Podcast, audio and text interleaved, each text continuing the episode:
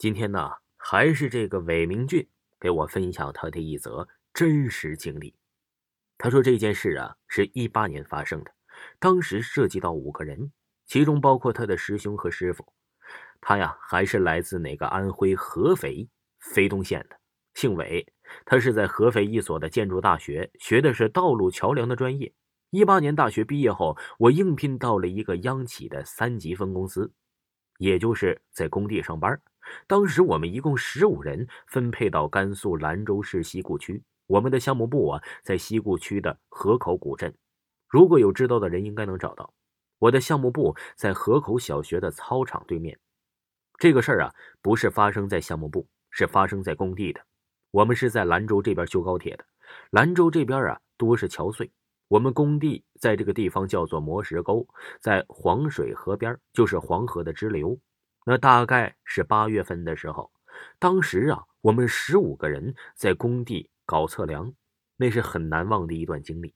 大家一起呀，就是两个老哥带了我们，晚上经常跟着老师傅去山上捉蝎子，然后在最近的镇子上卖了钱，在黄河啤酒和大窑汽水喝。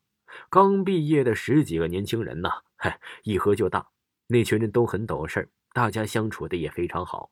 我从公司离职后，就再也没接触到像那样一群同龄人了。他说他遇到的这个事儿呢，是在白天发生的。兰州的地区湿陷性黄土，这个土质啊，非常的恼人。一下雨，这土里的工地基本上都不能走了，很是泥泞。我们住的地方在山中间，附近悬崖多，经常塌方。在雨天，一般呢，我们都是搞个铲车，再把路修了，把泥泞的黄土推到一边去。不然呢？除了丰田霸道车能走，霸道工地神车必备，工地其他的车子基本上啊都不能出行。这次下雨呀，也是这个情况。我们当时有段路啊非常难走，我们两个的老大哥，一个回那个山西太原老家了，一个回项目部开会了，我们十五个人就留在工地。当时测量任务接近尾声了，也不是很忙了。我们当时都快要断粮了，一般呢都是一买就买几天的伙食。两个老大哥就跟我们联系，说其中有一个项目部的老哥，我们都喊他帅哥，他是我的师傅，在镇子上等我们，让我们工地的车子开到镇子上去，然后啊一起买菜回家。当时啊工地上丢了一个小破皮卡，我们当时四个人开着打算去镇子，我一个。外加三个陕西的，三个陕西的，其中的一个咸阳跟我是一个学校的，我们拜一个师傅，都喊他叫师兄。另外两个呀，一个是韩城的，一个是榆林的。当时我们四个人开着皮卡就出来了，这是早上九十点的样子。我们开出工地，沿着黄水河往公路上开。这黄水河呀，哎，格外的泥泞，一边是悬崖，一二十米高的样子。带着黄泥的水从山上流向了河水中，一边是河，我们车子开到这就熄火了，开不动了，只能后退，不能前进了。当时啊，我们也没办法，就找了这个帅哥。他知道情况后，就让我们呢在那儿等他。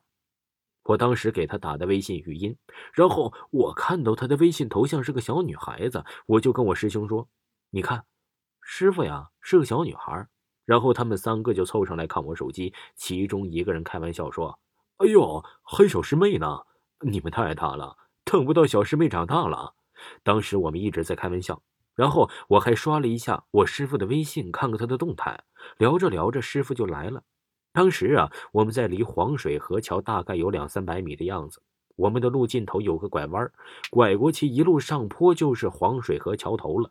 我们就看到帅哥从拐弯处蹑手蹑脚的走过来了。当时地上真的好泥泞，在西北待过的人应该知道，这种土遇水会变成啥样。当时啊，这帅哥穿的是皮鞋，大概能看出来，穿的挺正式的，和工地平常的形象反差很大。我隐约的看到他身后跟着一个小男孩，或者说跟着一个小孩子。等我看清楚，我就跟其他三个人说：“你们看。”帅哥把小孩带过来了，我还注意到这个小孩啊留的是个短发，我还跟他们开玩笑说这帅哥的小孩是个假小子，留着短发，然后他们都看着笑着。这其中啊，我还特意的又去看了一眼这微信呢，这帅哥的头像。听众朋友，下一集呢，继续为您播讲这个听友上班遇到的事，下集更精彩。